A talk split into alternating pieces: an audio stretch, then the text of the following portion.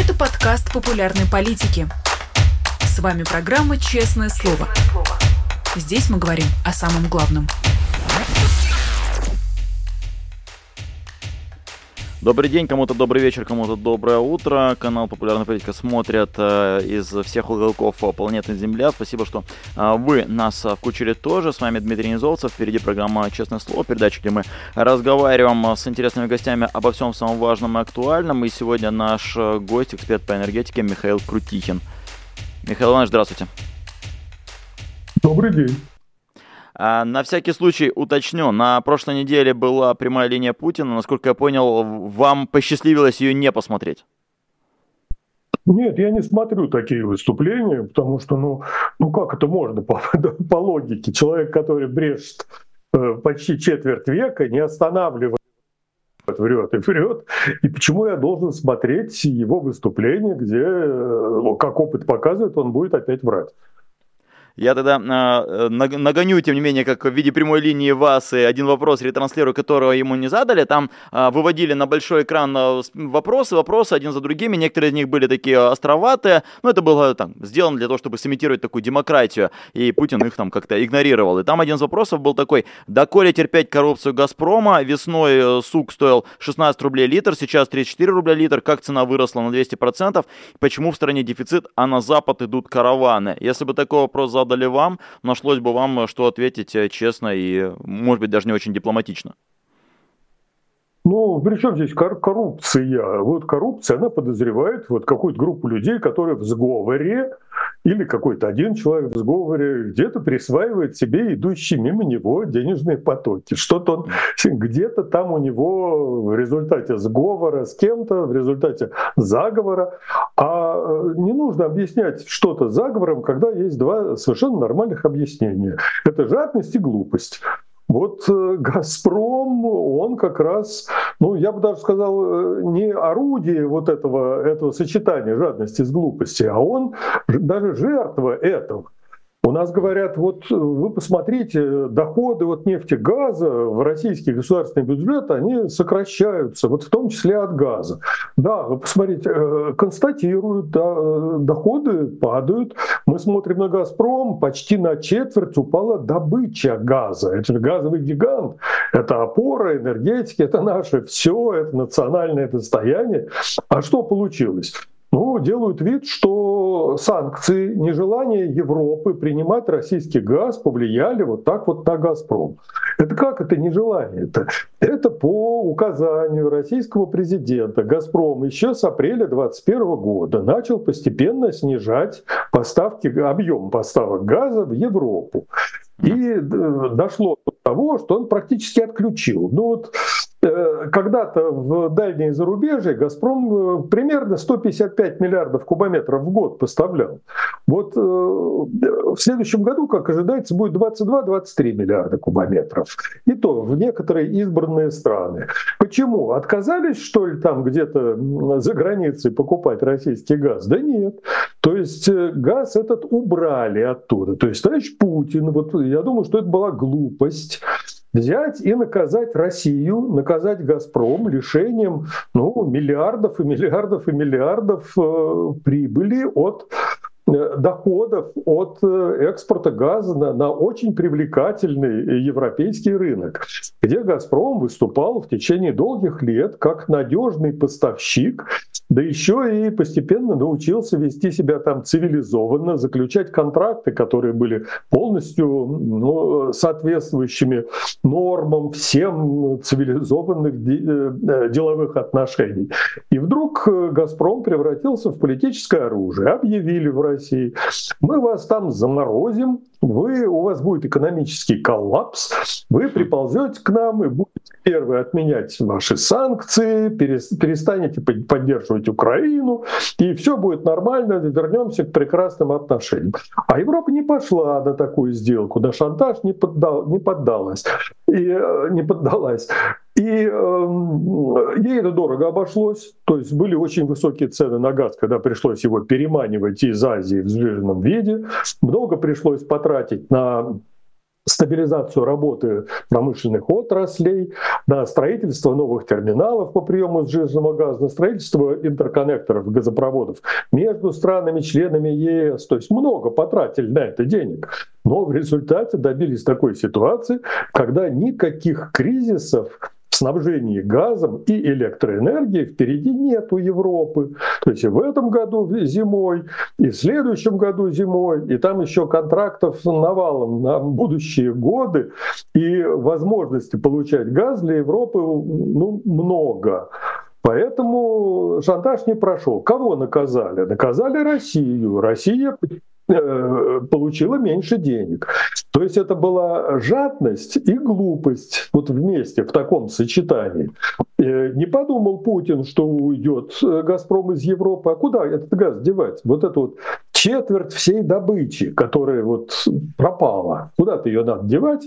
Ну хорошо, когда-то он говорил, мы все будем отправлять, там вот что не нужно, мы в Китай отправим. Давайте вспомним, было когда-то высказывание Путина такое. Ах, европейцы, если вы не хотите принимать наши условия по э, поставкам газа, это, по-моему, было в 2008 или 2009 году, он выступал где-то в Ханты-Мансийске. Тогда мы весь этот газ будем сжижать и отправлять его в Соединенные Штаты. И «Газпром» тогда заявлял, что в Соединенных Штатах от 10 до 20 процентов газового рынка захватит российский газ. Но это такой же бред был в тот, в тот момент, как это бред сейчас, что вот мы отправим этот газ, что не, не, не поставили в Европу, якобы не захотела Европа, а отправим его в Китай. А китайцы не хотят. Китайцы до сих пор, ну, может, они как-нибудь заключат какой-нибудь контракт новый с «Газпромом», но на кабальных условиях, когда никакой прибыли Россия от поставки газа туда не получит вообще. А что, вот сейчас ушли из Европы, э, сразу можно переключить потоки газа на Китай? Нет, туда труб таких нету. Для того, чтобы построить трубы хотя бы в треть того объема, который поставлялся в Европу, ну там 155 поставлялся, а сейчас вот труба планируется, которой еще нет, вот и проекта этого нет, на 50 всего, на одну треть. А чтобы построить такую трубу, нужно, во-первых, от 12 до 15 лет, как вот мы считаем, угу. и второе, расходы-то будут больше 100 миллиардов долларов, чтобы построить новую такую инфраструктуру. Я думаю, что сейчас э, и украинцы, и противники российского режима должны Э, всячески желать успеха вот этому контракту «Газпрома», потому что тогда у российского режима останется меньше денег на поддержку войны. Все будут э, туда спускать вот на этот китайский проект гигантские э, средства, которые не пойдут на войну. Очень был бы неплохой проект в этом плане. А, я правильно понимаю, что Китаю не особенно вообще, в принципе, интересен а, вот эта сила Сибири-2? А, не очень интересно все это получать. Но, кстати, почему? Им же это все нужно, для чего-то же они договаривались, для чего-то вели эти переговоры с Путиным, и Си Цзиньпинь Путину руку пожимал и казалось, что они там возводят и строят. Сейчас оказывается, что на кабальных для России условиях только готовы на все это. Нет, дело было в другом. Это Путин перед каждой встречей с Си Цзиньпином объявлял, что вот мы затронем вопрос строительства нового газопровода в Китае, нового контракта. Си Цзиньпинь молчал и молчит, и никак на это не реагирует. Там появлялись разные сообщения в китайской печати. Сначала появились ну, явно проплаченные «Газпромом» сообщения о том, что вот скоро-скоро заключат контракт. Затем та же самая газетка на юге Китая, она вдруг выступила с заявлением, что, ребята, а газ вот этот Китаю вообще-то не нужен. И что если вдруг чудом каким-то китайцы согласятся получать этот газ, то условия его поставки будут для России катастрофическими. Но вы посмотрите, первая сила Сибири, вот по которой газ еще, еще не вышел на проектную мощность поток этого газа, он должен в 2025 году выйти на э, показатель 38 миллиардов в год, 38 миллиардов кубометров в год.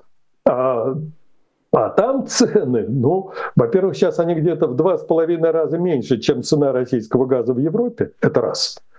Второе, были моменты, когда в Европе цены взлетели, ну, 1400 долларов за тысячу кубометров газа российского платили.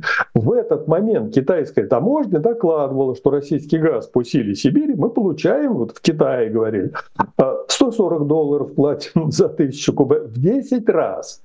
То есть э, поставки газа в Китай вот по этой первой силе Сибири, они не то, что они не оплачивают расходов на строительство всей этой инфраструктуры, на освоение месторождений, на строительство газоперерабатывающего завода в Амурской области.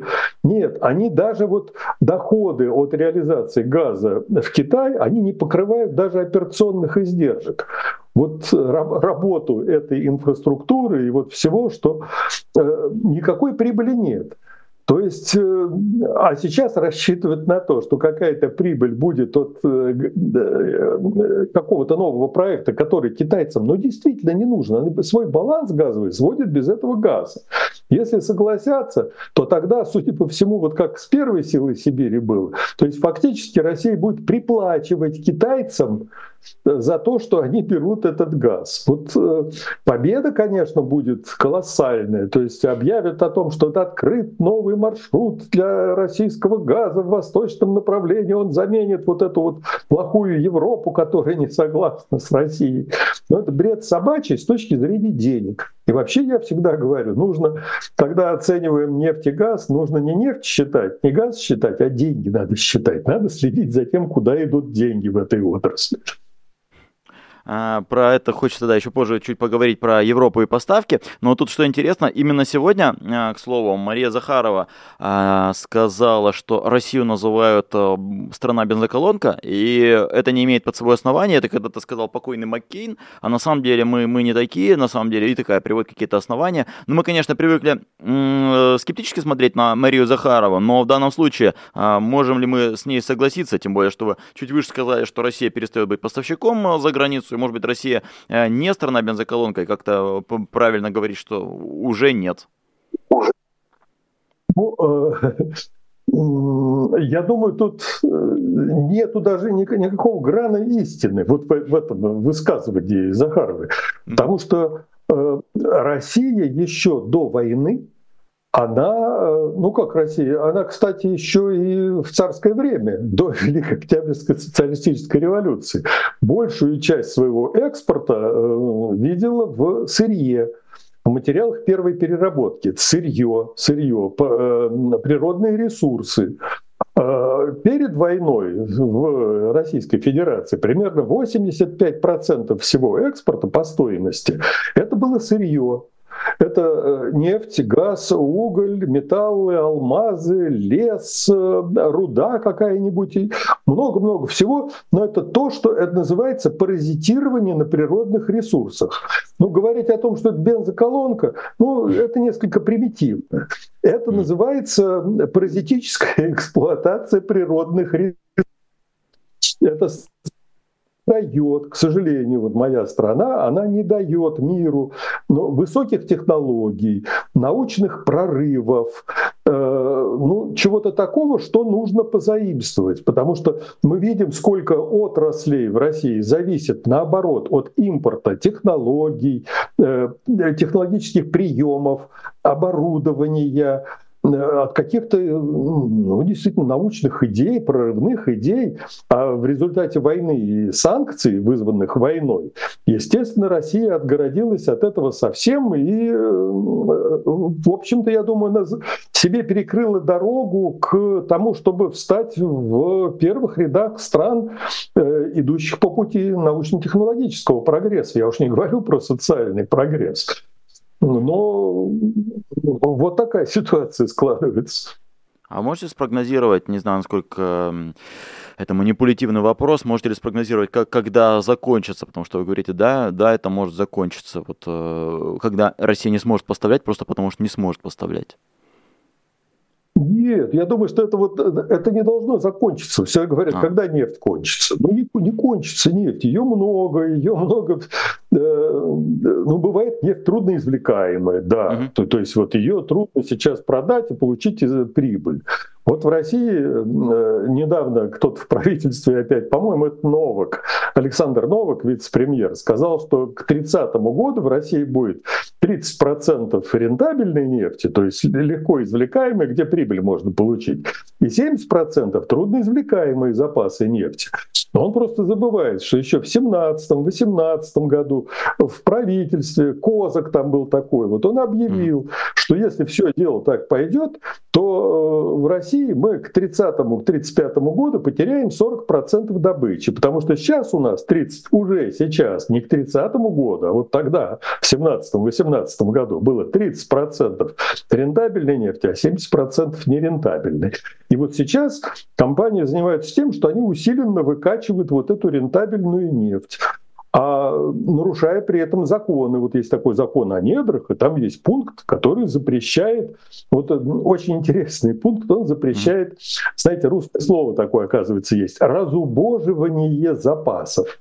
То есть делать запас нефти под, под землей более убогими, снимать как бы сливки. Вот там, где э, под хорошим давлением поступает из-под земли нефть наверх на, на точно оттуда отобрать, поскольку нам план надо гнать, поскольку тут надо выгоду какую-то быстро получать.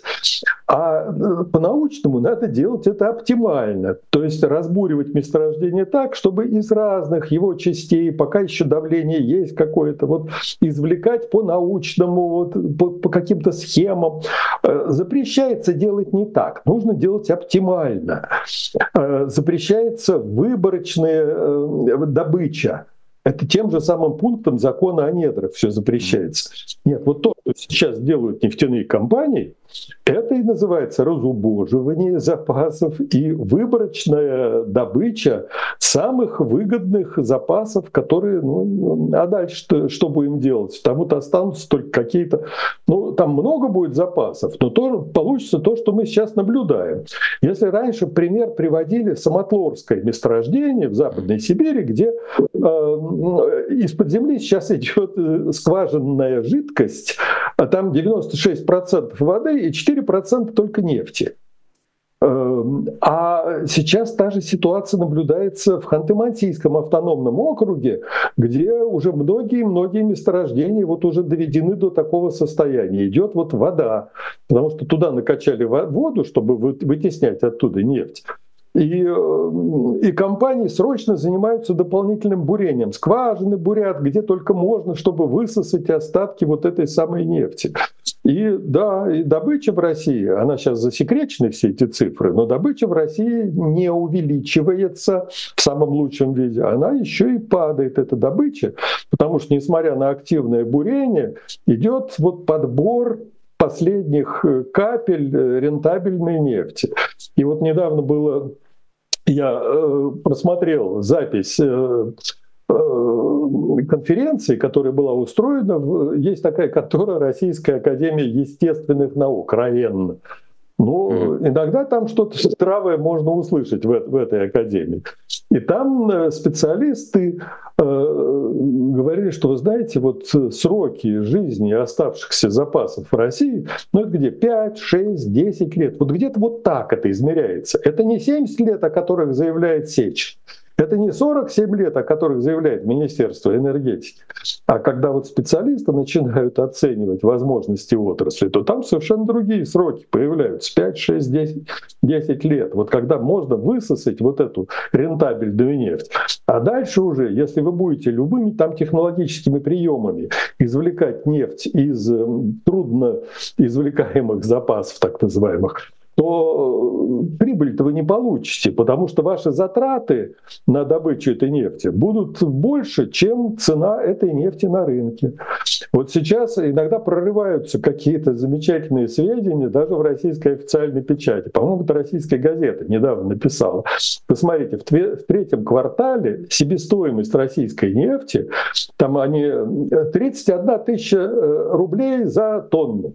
Ну, начинаем пересчитывать баррели э, и рубли в доллары, у нас получается, ну, знаете, 47 долларов за баррель должна быть. Это себестоимость добычи российской нефти. А ее еще транспортировать нужно. Еще надо учитывать всяческие откаты чиновникам, да и много чего такое. А, а как продавать такую нефть, если на нее потолок установлен в 60 долларов за баррель, а ее еще куда-то возить надо? Так что с рентабельной российской нефтью и с коммерческой стороной добычи в России становится все труднее и труднее. Вот, э, конечно же, от нефти сразу же переместимся в сторону газа. Удивительная новость, которая поймала меня сегодня с утра, и даже там были споры в Твиттере, насколько это правильно, неправильно, но э, это мы оставим, не знаю, другим, или вы этого коснетесь, но тем не менее новость звучит так, Австрия получила рекордные объемы газа из России, и там написано уточнение, что впервые получила из России 90% импортируемого природного газа в октябре. Рекордное значение с тех пор, как начали собирать данные, сообщает газета Kronen Zeitung. И это меня, конечно, удивило, да, там политологи, журналисты между собой спорят, насколько нормально, насколько хорошо, что до сих пор там не, не прекратили прекратилась, э, не прекратила Европа этот газ получать. Но почему так? Ведь казалось, что Европа перестанет с Россией торговать, Россия перестанет Европе этот газ продавать. А Австрия отчитывается, что у нее какие-то э, рекордные объемы. Вас это, я так понимаю, не удивляет? Вот до октября-ноября э, в Австрии примерно 60, иногда было 66% газа, который требовался в стране, он получали они его российский газ через украинскую территорию. Австрия не отказывалась от российского газа. Да, там сейчас ищут новые варианты, новые пути получения газа из других стран, из других источников, но никто ей не запрещал, кстати, вообще не запрещали нигде российский газ. Вот э, это «Газпром» уходил оттуда, из Европы. И Австрия одна из тех стран вместе со Словакией, Сербией, с Венгрией, которые получают российский газ по-прежнему. Э, Молдова получает российский газ. Э, часть газа, небольшая часть попадает в Италию. То есть, да, вот, вот так, так оно и происходит. И по-прежнему газ идет через Украину. Если, но там мало газа идет. Там фактически один маршрут остался. Вот тот легендарный газопровод Уренгой, Помары, Ужгород, он до сих пор работает, э, но э, газа там прокачивается ну, если э, «Газпром» обещал украинской стороне примерно 167 миллионов, не миллиардов, миллионов кубометров в сутки прокачивать, то сейчас вот они каждые сутки дают заказ на прокачку. 42 42,3 вот, миллиона. То есть вот как э, сократился объем прокачки газа вот по этому маршруту. Через Турцию можно тоже и идет туда газ, но там только один проход через турецко-болгарскую границу. Э, это труба, которая вот, турецкий поток, а там в Болгарии он называется Балканский поток. Э, там 16 миллиардов кубометров в год. Это, это очень ну, относительно небольшая емкость. И там на нем сидят две страны. Это Венгрия и Сербия, которая не является членом Евросоюза. Вот, э, да, и Австрия тоже. Вот они могут, конечно, гордиться тем, что много газа из России получали. Но я думаю, что здесь еще играет роль политическая какая-то сторона э, действий Австрии, поскольку Австрия рассматривается в Москве как э, сторонник российского режима. Там очень сильны пророссийские лобби, самые разные. И э, я думаю, есть э, скидки, неплохие скидки и хорошая цена российского газа по сравнению с другими источниками в Европе, который позволяет Австрии поддерживать такие отношения с Россией. А, цепляясь за последнее предложение про возможные скидки, бывает такое вообще в этой сфере, что на бумаге одна цена, на самом деле она какая-то другая, какие-то местечковые договоренности, не, не оформленные в письменном виде. Это возможно в этой сфере или нет? Ну, конечно. Ну, ну посмотрите, ну, э, схема иногда бывает очень простая. Ну, посмотрите, э, еще до войны, ну, 10 лет тому назад рекордно низкая цена российского газа была, знаете, для кого? Для Армении. Mm. Потому что газ в Армению Газпром продавал кому? Он продавал его сам себе. Потому что пока вот в Армении не могли рассчитываться за поставки российского газа, они постепенно рассчитывались долями собственности в армянских газовых компаниях, в инфраструктуре армянской. И постепенно получилось так, что и армянская вот компания, которая занимается газом, и инфраструктура газовая в Армении, они все стали на 100% принадлежать «Газпрому».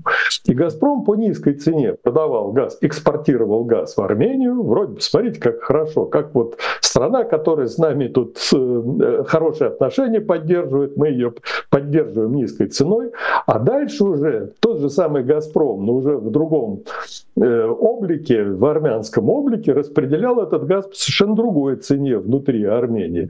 Да, вот видите, какая, как можно скидку организовать э, такой схемой. Да, были скидки. До сих пор есть скидки на российский газ для белорусских потребителей, для белорусских компаний. Но тоже политика. Когда есть скидки, они иногда даже особо не скрываются. А говоря про политику и деньги, я понимаю, что тоже сложно да, посчитать, но а, тем не менее вы пробовали посчитать вот из-за начала войны и после начала войны, вот сколько примерно Россия потеряла, не знаю, в десятках или сотнях миллионов, может быть, в миллиардах. Э, поддается ли это а, сумма исчислений? Я имею в виду, конечно же, ну, можно только на а, этих самых ресурсах природных. Ну, э, бывают какие-то абстрактные цифры. Вот э, расквартированное в Париже э, Международное энергетическое агентство, оно сообщило, что Россия с начала войны потеряла где-то 25 миллиардов долларов, они почему-то назвали. А есть вот такой центр изучения энергетики и чистого воздуха. И, кстати, они по месяцам, чуть ли не по неделям, стали приводить вот размеры денежных потоков туда-обратно, сколько Россия могла потерять. И они насчитали 34 миллиарда евро с начала войны. Вот такие потери. Я думаю, к этому надо прислушаться. Это поряд... вот порядок цифр, он примерно такой и получается. Э, называли цифры 40 миллиардов долларов, вот были какие-то. Э, но то, э, там туда включали потери возможной от, от не полученной прибыли Газпромом, который вот не стал продавать свой газ в Европу. Туда еще включали. Я думаю, что цифры могут оказаться даже больше, вот эти потери. Э, это вот эти вот 30-40 миллиардов мы говорим именно на ресурсах, правильно? То есть не, не имея в виду какую-то там э, торговлю или там бренда, вот только именно вот эту вашу отрасль, вашу сферу. Да, это нефтегаз. Mm-hmm. Вот, вот mm-hmm. только поэтому. Да. А, еще, да, кстати, нам тут вопросы присылают, но, наверное, чуть-чуть позже попытаюсь а, к ним переключиться. А, еще из того, о чем вас хотел спросить, из последних вот событий, да, осенью одной из главных тем а, был бензиновый кризис в разных городах, в разных регионах, в разных концах нашей огромной страны. Он случился а, пожалуй, судя по тому, что новостей об этом я не слышу, Россия каким-то образом из него вышла. Но, во-первых, э, чему научила нас э, эта история и а, насколько вообще это успешно, и насколько это бессистемная штука, и она не будет повторяться, на ваш взгляд? Ну, опять тот же самый пример э, жадности и глупости. Вот два главных фактора тут сработали. Mm-hmm. Решили э, в руководстве страны, что э, надо слуплять больше денег. С кого слуплять? Ну давайте опять с нефтяников. У них там деньги какие-то накоплены, там что-то. А что это мы такое им компенсируем? Э, э, платим им из государственного бюджета, из федерального бюджета так, по так называемому демпферному механизму. Это что такое? Это правительство, которое стремится к тому, чтобы внутри, на внутреннем рынке цены на бензоколонках ну, не слишком росли. Ну, растут, конечно, но чтобы не очень. И поэтому, когда нефтяные компании сказали, что, извините, продавать на внутреннем рынке, да еще и вот так, под таким давлением, чтобы низкие были цены. А, топливо, бензин, дистопливо, это невыгодно. Нам выгоднее, сказали нефтяники, отправлять все это за границу. Так что или вы нам как-то, или мы прекращаем тут работу, э, приостанавливаем свои нефтеперерабатывающие заводы, закрываем все эти бензоколонки, потому что это невыгодно, или приплачивайте. И тогда решили разложить вот это все на все население страны, то есть из федерального бюджета брать, а не откуда, не только из тех, кто заправляется на АЗС. А, и стали приплачивать нефтяным компаниям. А тут вдруг война потребовала еще больше денег. И сказали, о, все, что-то много мы им платим, давайте в, в половину урежем вот этот демпферный механизм, будем меньше платить нефтяникам. Ах так сказали нефтяники.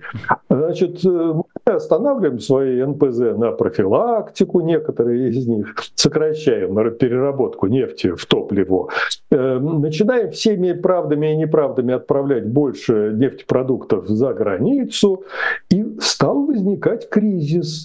Причем кризис в такое опасное время, когда топливо нужно не только военным где-то, а нужно оно еще сельхозпроизводителям на уборочную страду.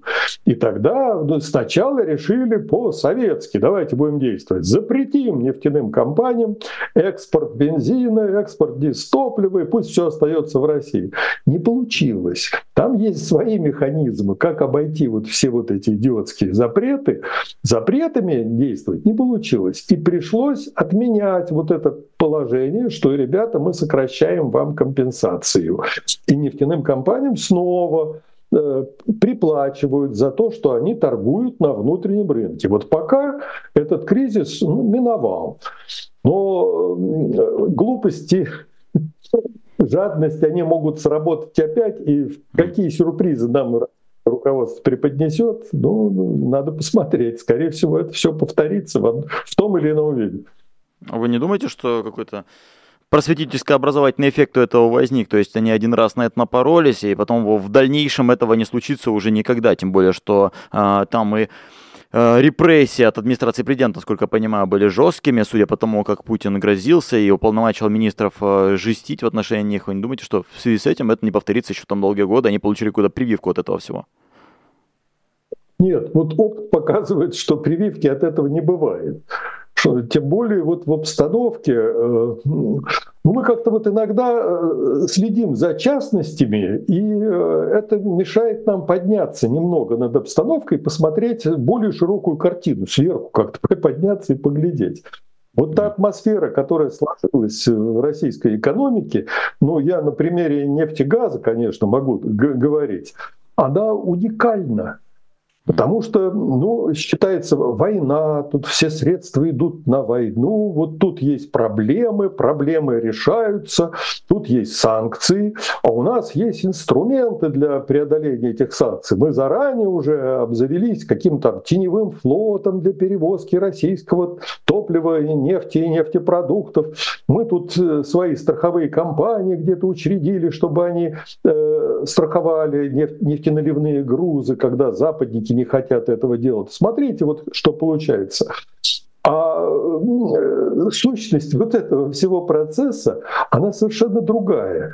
Вот все эти танкеры, там страховка, вот сколько там вышло нефти, сколько ушло нефти, вот это совершенно не важно. Я уже говорил, надо следить за потоками денег не за потоками нефти и газа, за потоками денег. А сейчас вот э, в российской экономике идет ну, безудержная какая-то кампания по распилу и присвоению средств. Вот сущность того, что сейчас происходит в экономике. Значит, получается, что мои добрые знакомые нефтяники, которые сидят за границей в представительствах российских нефтяных компаний, в компаниях, которые недавно возникли в качестве посредников, там торговля нефтепродуктами и нефтью, э, организация танкерных перевозок и все, они молятся на эту войну. Они говорят, никогда так хорошо были, и никогда у нас вот на счетах не оставалось столько денег. Почему? Потому что главная суть вот всех этих вот реакций России на войну, может быть даже главная суть ведения дальше войны, это в том, что в условиях акций больше денег остается в карманах коррупционеров или просто э, казнокрадов и воров. Э, нефть идет э, из России. Ну, представим себе схему по относительно низкой цене. Танкер, чтобы ее вывез из России и показал где-то документы, что никакие санкции не нарушаются, нефть отгружается по цене ниже 60 долларов. 47, 57 долларов вот идет, танкер идет совершенно спокойно, ржавый он, не ржавый, кому принадлежит, это уже совершенно не важно. Но он идет законно, он проходит все эти проливы, и датские проливы, и Босфоры, куда угодно идет, у него в бумажках есть свидетельство, что он не нарушает санкции. Там есть страховка этих нефтяных грузов, которая получена, бог знает от какой компании, российской, там не российской, не солидной, не включенной вот в лондонский пул страховых компаний. Все по закону отобрать нельзя, танкер арестовать нельзя. Ну, есть там нарушители какие-то, но их останавливают. А тут все в порядке. Но первая же продажа этой нефти вот э, с той компании, которая мало из-за нее якобы заплатила, а вот это первый покупатель, он обычно принадлежит самой нефтяной компании, которая экспортировала, а сама себе продала. А дальше идет уже накрутка. Вот идут конторы, которые создаются, вот одной только Роснефти, там около 20 контор за границей, от Сингапура и Гонконга до а, Эмиратов, которые занимаются продажей и перепродажей вот этих дальше. И вот они накручивают. И вот эти все деньги, которые накручиваются, вот э, выходит груз нефти из э, Приморска или из Санкт-Петербурга, из Усть-Луги, идет этот танкер в э, э Индию. А первый покупатель якобы заплатил 57 долларов, а в Индии нефтеперерабатывающая компания, она получила этот груз, ну, скажем, по 76 долларов, а то и по 80 долларов. Вот эта вся разница, она, ну, считается кто-то тут уже тоже считал, Bloomberg, Reuters, что где-то 11 миллиардов долларов уже вот этой разницы, это ну, сигма маржа или как-то и дельта, как вот ее накрутили это якобы деньги, которые финансируют российские военные э, расходы. То есть э, за границей остаются и оплачивают контрабанду военной техники, э, боеприпасов, вообще военных всяческих грузов. А на самом деле, вот как оказывается, лишь крошечная доля вот от этих самых наваренных э, средств, она остается на э, контрабандный импорт э, военных грузов.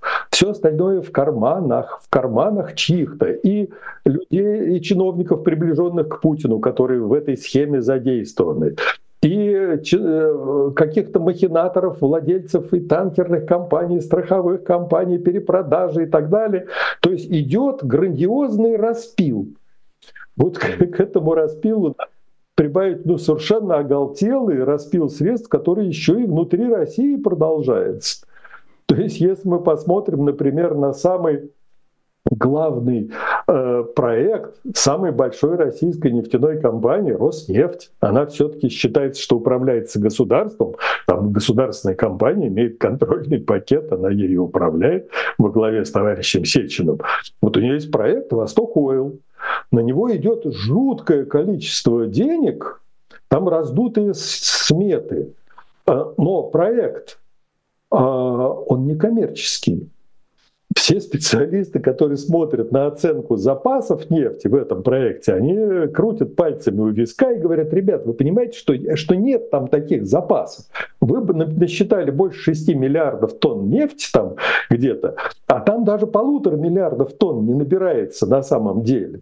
Это раз. Второе, вы обещали, но смотрите, в 2024 году, в следующем году, Путину Сечин обещал, что через Северный морской путь из нового порта нефтяного будет отправляться в год 30 миллионов тонн нефти. Во-первых, там такой добычи нет. Второе, там этого порта еще нет. И третье, для того, чтобы отправлять 30 миллионов тонн нефти по Северному морскому пути, нужно каждый день загружать по одному ледостойкому танкеру, ну, класса Suezmax, Aframax, примерно вот такого среднего нормального класса, а их нет у Роснефти. Их нет вот свободных танкеров для такого э, маршрута дополнительного. Во всем мире вы еще не найдете такого количества танкеров. То есть вот куда ни посмотреть, от очковтирательства по запасу запасам, от э, раздутых смет, ну, говорят, там одну, 20% э, от, газ, от нефтепровода уже построили туда, вот в сторону Северного Ледовитого океана. Смотрим, вроде бы еще и даже и не построено. А потом из тех месторождений уже есть нефтепровод, по нему нефть качается в другом направлении, транснефть ее получает, и дальше уже там все это распределяется а э, вот оттуда же вместо нормальных рынков качать к Северному Ледовитому океану, это вообще такой бред. Вот идет распил больших-больших денег. Вот в чем Газпром, который вот по указанию Путина собирается запускать проект э, «Силы Сибири-2» в сторону Китая. Угу. Ну, во-первых, Китай газ не нужно, они до сих пор согласия не давали.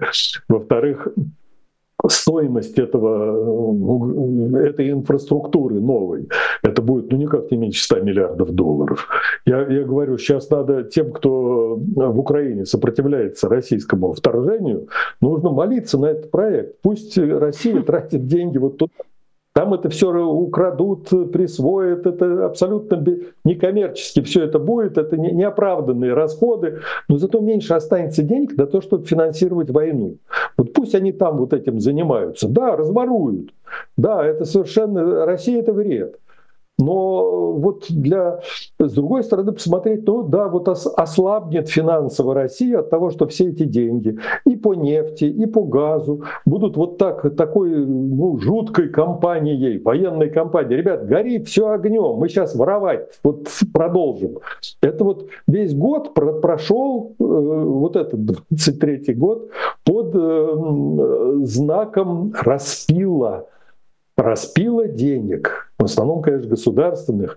И э, война здесь, это, ну, кому война, кому мать родна. Вот так оно получается. Вот в чем сущность этого всего года. И думают не только для нефтегазовой отрасли, а и для других отраслей российской экономики. Контрреволюционные вещи говорить, э, Филипп Филиппович, как говорил, говорилось в классике, ну да, э, революционные вещи вы говорите, Михаил Иванович. Напоследок у вас такой задам вопрос, наверное, минуту, поскольку у нас мало времени остается. Вспомнил я, пока вы говорили, что 15 лет назад Путин на Валдайском форуме говорил, что Россия должна быть тихой гаванью, а, в том числе для энергетики, для мировой экономики. И тогда, в 2008 году, это смотрелось, ну, да, может быть, самонадеянно, но не, не слишком фантастично. Когда был упущен, на ваш взгляд, шанс для России а, стать такой тихой гаванью для мировой энергетики? Нет, сразу, я думаю, сразу с приходом Путина. Если бы первые четыре года своей, своего пребывания на президентском посту он так вот втирался еще, mm-hmm. мало кто обращал внимание на его слова, все его указания, или игнорировали, или э, спускали на тормозах, или искажали, в общем, все, он не пользовался большой популярностью.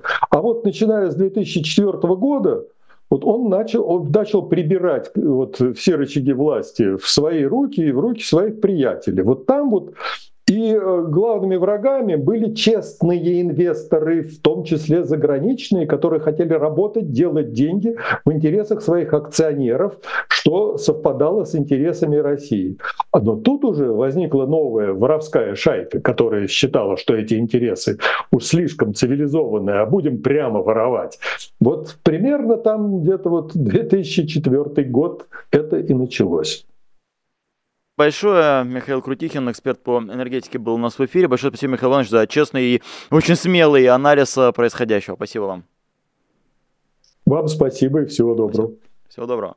А, иностранный агент, как-никак, Михаил Иванович. Да, собственно, как и я.